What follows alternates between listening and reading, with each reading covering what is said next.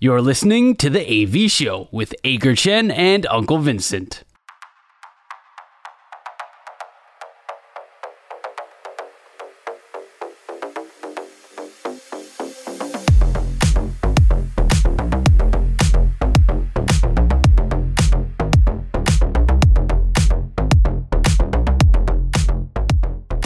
三坏满球数是我们每个节目最后一个单元，我们互相问对方问题，双方答案相同说是好球，答案不同说就是坏球。我们今天我们的客座主持人波哥也会跟我们一起参加良好三坏满球数，但是他不出题，他只负责回答。那双方如果三正或者四坏的话，这个单元就立刻结束。但是如果到良好三坏满球数的话，就会决定谁请谁吃饭。今天如果要请吃饭的话，连波哥一起请哦。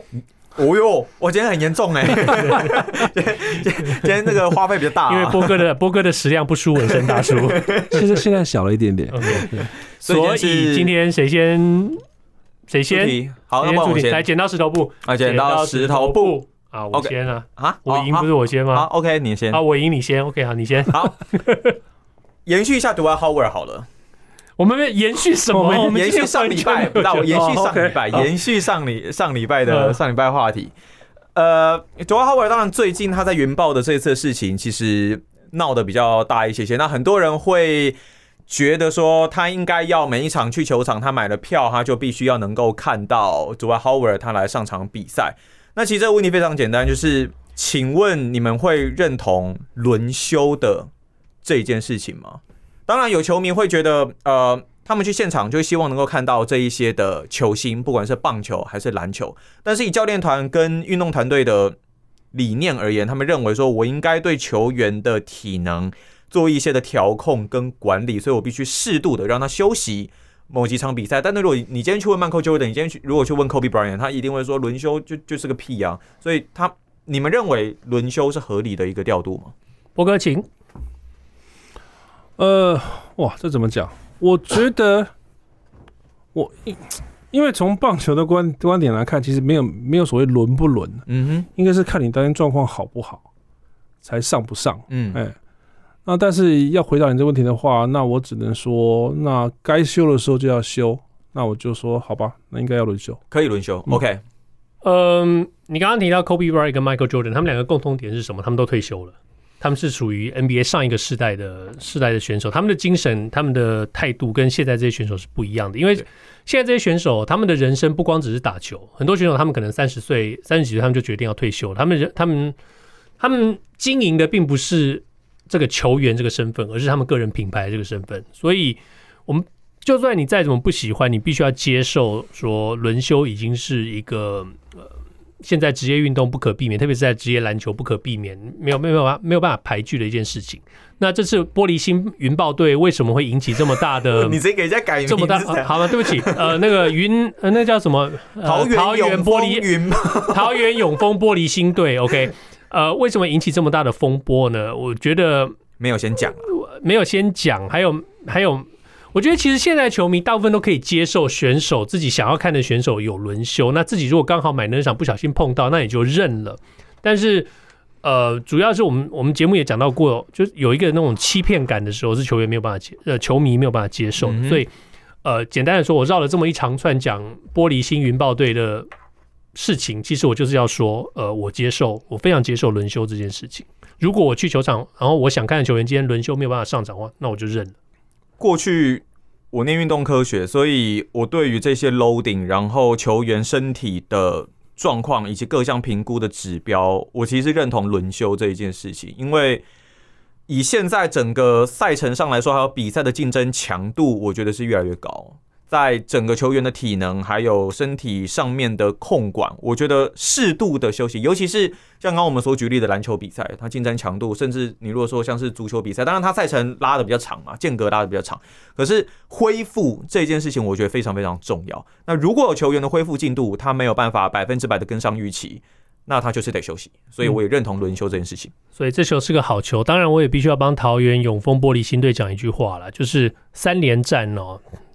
没有道理，OK？呃，但是赛程跟他们无关了，因为之前苏奕杰有出来讲嘛，他说联盟应该要去处理这件事情。赛程上不是说把他们安排了一个三连战，这是没有道理的。对，是真的没有道理。这以以台湾的联盟，以台湾比赛的分量，会弄到一个三连战，这是件没有道理的。不应该把篮球比赛赛程当做棒球比赛。对对，这不是棒球比赛，这这这这说不过去。嗯哼，OK，现在有我的第一个问题哦。嗯，我们今天讲到大巨蛋，OK。我现在要问的问题是不是不是你认为以后会发生什么事情，而是你觉得应该怎么样？就是你觉得大巨蛋大巨蛋就应该由单一球队认养包场，还是它应该成为台湾棒球界一个专门举办特殊赛事的专属场地？博哥先吗？博哥，以你棒球人的角度，排除掉你巨蛋营运方的顾问身份，呃，好难哦。这题好难了，因为单一的球团去经营这个大巨蛋的压力会非常非常大。你必须是一个非常多元的团队，因为大巨蛋，就算你这支球队今年一百二十场都在这边打好了啦，但是你实际上不可能嘛，你也还有两百多天啊。那你一个职棒球团有可能做这件事情吗？我觉得不容易啊。所以答案就是远雄必须要成立一支球队。我觉得就算远雄成立一支球队，它这整个经营还是有，因为现在有一个远雄巨蛋公司，那我们这里边有负责不同的面向的这个活动的招商，不管是演唱会、商展、体育，这这些都是在我们公司目前的的规划里面。当然还没有到很完整，因为我们还没有开始营运嘛。对，那。即便有一个球队，他会是这个球场最主要的使用者，没有错。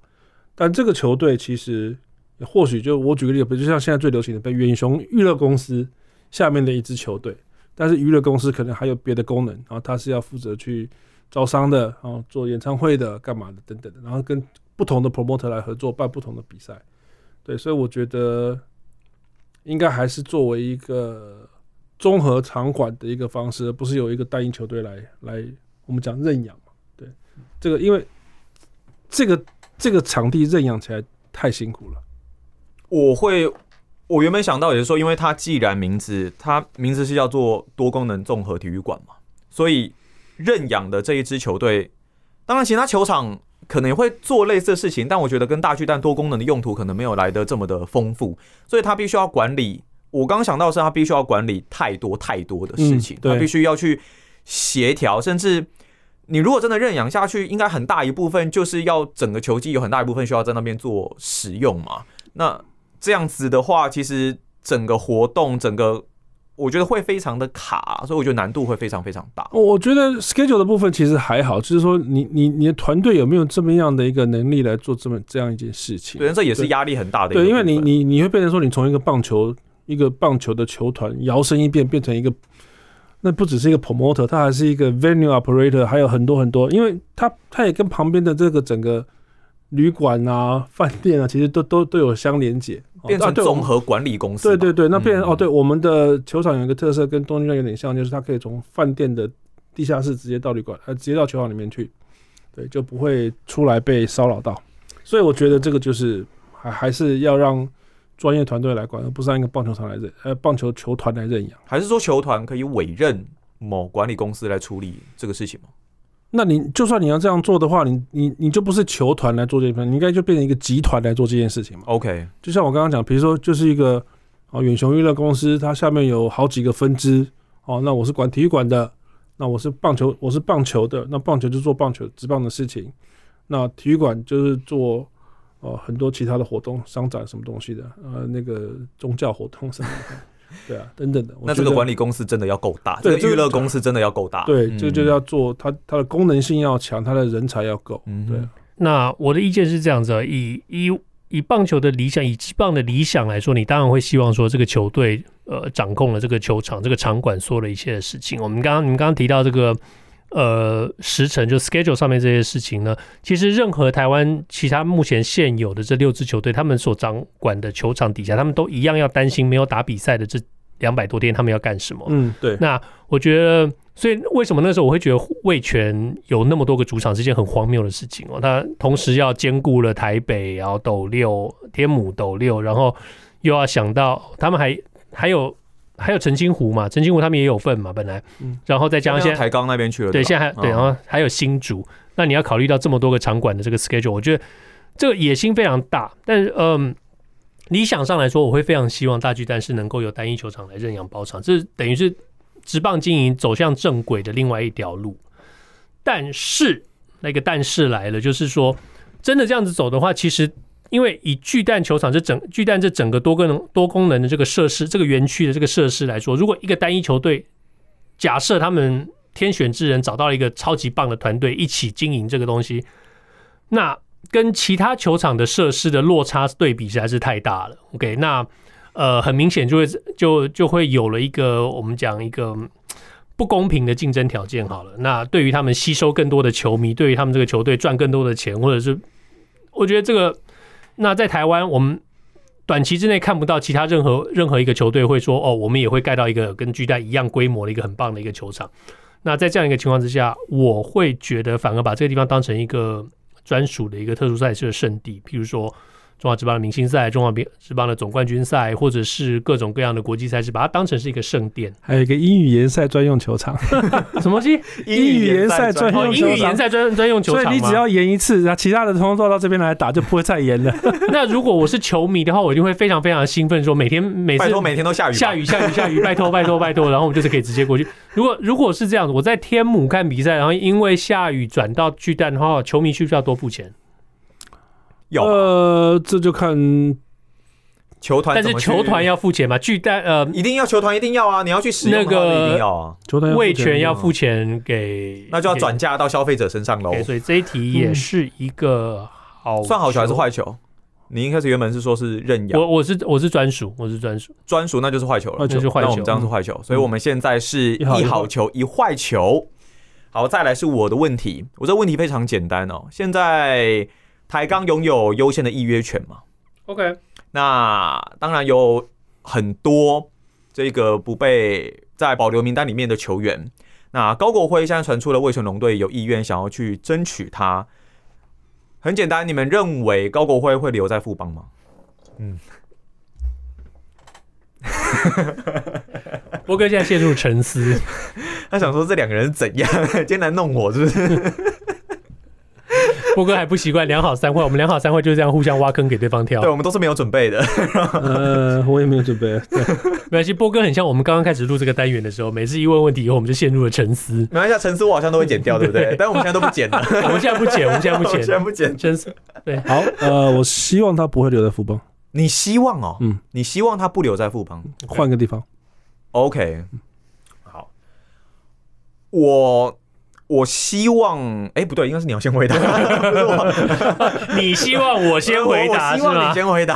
OK，嗯、um,，所以波哥那边是不会嘛？嗯，嗯，我觉得他会留在富邦。你觉得他会？OK，好。我希望，等一下，你的问题到底是希望还是觉得？其实，其实我的我的问题是觉得，我觉得我的问题是觉得，所以我这边我希望他会去卫权，但是我觉得他会留在富邦。但好，我觉得他不会留在副帮了。OK，好，先先讲好是坏球，对对对，我们是坏球，我们是坏球。对，但我希其实我希望他留在副帮，哎，但是但是我觉得 我觉得他不会留在副帮。OK，对，因为当然考量到高国辉年纪的状况嘛，其实我认为他这一次没有被副帮这样子留着的话，我认为他应该就不会再留了。那魏权如果有机会去争取。就像当时的林，你觉得他的不会再留，是因为他不高兴，他不留，还是富邦真的也不会留他？我觉得两边都有。OK，好，嗯，我觉得就跟林益全啊，好，我不能再多一题了。呃，这我不知道，所以我们我们刚刚录音之前，陈君在说他的内线消息是林益全会去统一。OK，好，我们再下一题，下一题，快点，okay, 下一题，第四题了，是不是？对，第四题，我们现在一好两一好两坏，好，一好两坏，怎么这么刚好？你问了台钢，我也问你台钢，但是我的我，我没有问台钢啊，有啊，你刚刚说，你刚刚说。我是说优先预约，优先预约嘛，对啊。Anyway，二零二三年就是明年是台钢的第一个正式比赛的二军球季。对，OK，在二零二三年球季结束的时候，请问你他们的战绩对比一军五队的最后一名，他们的他们在二军的胜率会比他高还是比他低？就是台钢的第一个二军球季，我们讲的是胜率，纯粹胜率，纯纯胜率会比一军是不是要开最后一名的？没关系，我帮你开好了。你要开小帮你。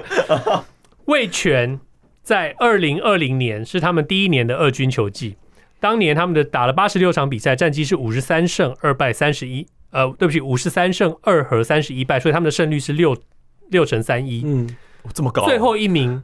呃，当年一军的第四名，也就是最后一名是富邦悍将，Yeah，big surprise，又是富邦悍将最后一名。OK，他们打了一百二十场，他们的战绩是五十四胜六十五败一和，所以他们的胜率是四成五四，所以他们的他们的胜率几乎比味全少了两成。但要但就是说台钢第一年的胜率嘛，我们讲台钢第一年在二军的胜率对比，呃，台钢第一年一军最后一名的胜率。你就说二零二三台钢二军的胜率跟二零二三中华职棒最后一名一军最后一名的胜率，对，那我认为台钢会比较高。对，台钢会比较高。对，OK。刚就你这样子的数据啊，嗯，中华职棒一军最后一名胜率四成五四，因为我觉得我觉得真的不高啦。然后，嗯，如果如果台钢第一年全力的在二军这样子打。还没有高过四成，四成多，我我会觉得不太及格了，所以我觉得应该会高吧。我反过来是我的想法是，不管他努力与否，他的成成绩如何，我觉得一军的成绩太不稳定。OK，嗯，所以我我的我想法是，即便台钢，我觉得可能是，比如在二军打到第二名的话，他的胜率还是会比一军的最后一名高。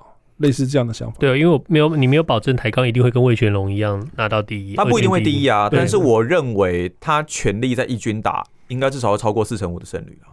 对，他二军打在二军打在二军打，可是二零二零二零二零的富邦是不是特别惨，所以才四成五的胜率？哎，今年的是多少？我没有看，你觉得嘞？好啦，嗯，我也觉得是台钢会赢。所以我们现在变两好两坏，我们现在是两好两坏，要进入生活题了，进入生活，进入生活题，生活题就更无厘头了，波哥，来吧，来吧，陈军带两好两坏的意思是我们可能有机会拿到两题生活题。OK，好，现在两好两坏对不对？两好两坏，我问一个穿搭题，穿搭。什么东西？穿搭题。哦，OK，好。我们之前不是有聊过，就是低筒跟高筒球鞋这件事情？没有啊，有啦，有啦。你绝对不选高筒嘛，对不对？好，因为我懒。好，OK。但有些人会觉得说高筒还要卷裤管，他觉得他他觉得是另外一种造型，然后又又有人不喜欢。我知道你在说谁，你很没礼貌。谁？我知道你在说谁，很没有礼貌，怎么可以这样子讲人家？好，继续。对，OK。穿牛仔裤，不管低筒高筒啦。牛仔裤有低筒吗？不是，我说不管你鞋子是低筒还是高筒，哦，你会卷裤管吗？为什么只有牛仔裤？别的裤子呢？啊，都可以啊，都可以。色裤子裤也可以。对，裤子长裤你会不会卷裤管？你会不会卷裤管？哦，嗯，哎，波哥要先回答吗？不会，不会卷。OK，那种你知道 西装西装裤曾经流行过是西装裤卷裤管吗？裤管有打折的。哦，我不知道，有有有，这是但但但但我也不会。嗯，对，嗯，我的答案是不会。打折是这里打折啊？不不不，下面就是裤管有那个，你记得吗？对对对，你的你去看你的那个结婚照，说不定会有。我没有穿中。你的结婚照说不定会有啊。OK，呃，不会，你不会，呃，不会卷裤管，除非除非是去海边或者去过河或者干嘛，我还是不会。我会、欸，因为你为什么会卷裤？你是特意去买一个比较长的牛仔裤来来卷起来吗？大学那个时候，大学那个时候没有没有，它没有特别比较长哦。然后那你还是会卷？你是觉得卷裤管看起来腿比较长吗？没有，有一阵没有卷裤管，其实腿会看起来比较短。那你里头穿长袜还是短袜？还是不穿袜？长袜是另外一种造型，但你也可以穿短袜。但你的长袜就要是那种有五颜六色色彩并，就是有特殊色系或图案。所以你是那种会露露出奇怪袜子的那种人。我说我现呃我现在不会了，但是以前大学那个时候，我我觉得有点害怕。你你你这种奇怪的东西可能会传染给我，我要坐到波哥旁边来 喷一下酒精。大学大学那个时候有一阵子哦，男生很喜欢卷裤管卷起来，然后呢，可能脚踝会再绑一条，你知道。那种类似幸运符的东西，什么东西啊？真的真的真的有真的有。然后有些人会带着会会带着那一条，然后去冲浪或什么之类的，然后很帅。你说绑在脚踝上，绑在脚，你说绑在脚踝上，像女生女生绑金链子那种，对，低筒的帆布鞋。男生有时候可能就会绑一个类似幸运符绳索啦什么之类的。真的，我那时候大学真的流行过那种，但我没有绑。我跟波哥是同一个年代的人，我不晓得你们在干嘛，我就觉得有点 隔阂的感觉。然后那时候就每一天都要卷，而且你知道卷裤管不是直直的卷上来。你还要先打个折，打个折内折，然后再卷，让它裤管有一种收缩的感觉。OK，嗯、um，那一种。现在，当你听到我们这个节目陈军在讲这一段的时候，如果你的裤子是打折的，如果你的脚，你有共鸣的话，如果你的脚上绑着任何东西，不管是橡皮筋还是红绳子，还是幸运符，还是什么东西，还是金链子，如果你有的话，请你现在立刻拍照贴在粉丝团，纹身大叔送你礼物。OK，国语都讲不好，送你礼物。OK，你立刻拍照过来。二零一零年初的大学生，可以可以寻找一下。当然，你也可以留言说陈军在你胡说八道。不可能，我那时候宿舍真的大家都搞这个，然后，但我后来会没有这么做，原因是后来去打工之后，然后呢，所有人都觉得你们这一群人是是要去是要去抓鱼吗？还是要下下去种田？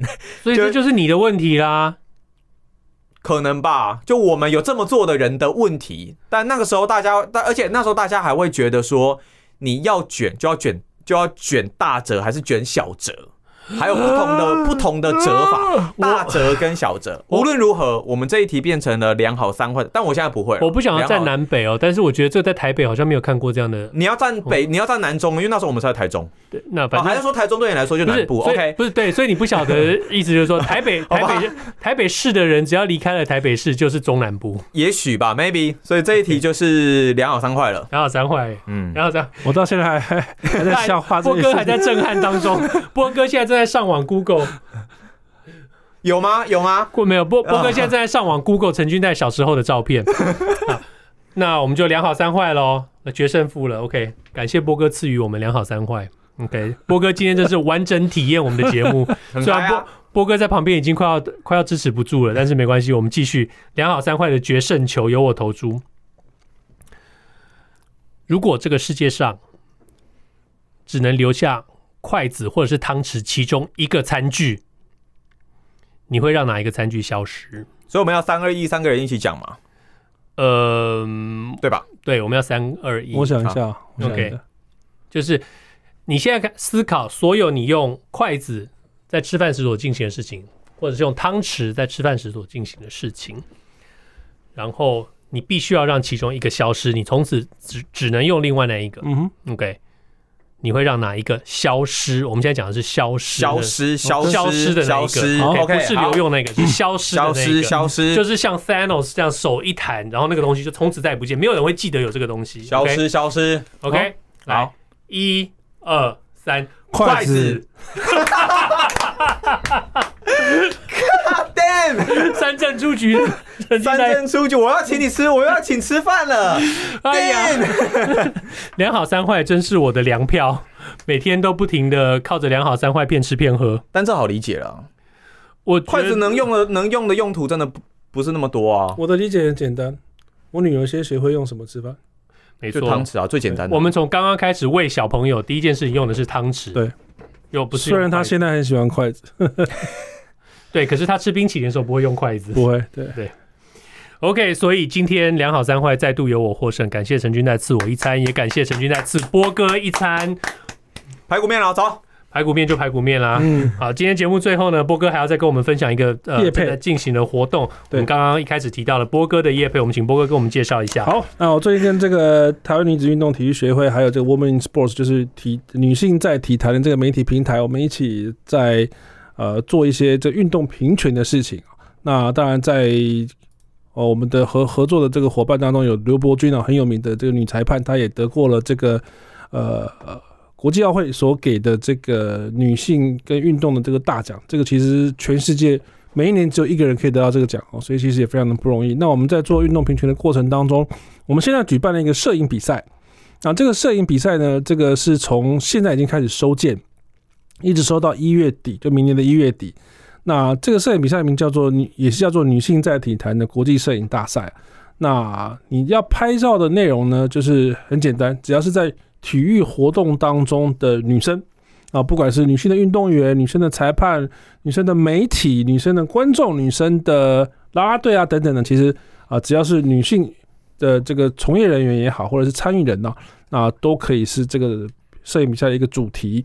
那我们在我们其实有三个这个呃分组别了哈，那当然分成了国际职业组、台湾国内组跟校园组。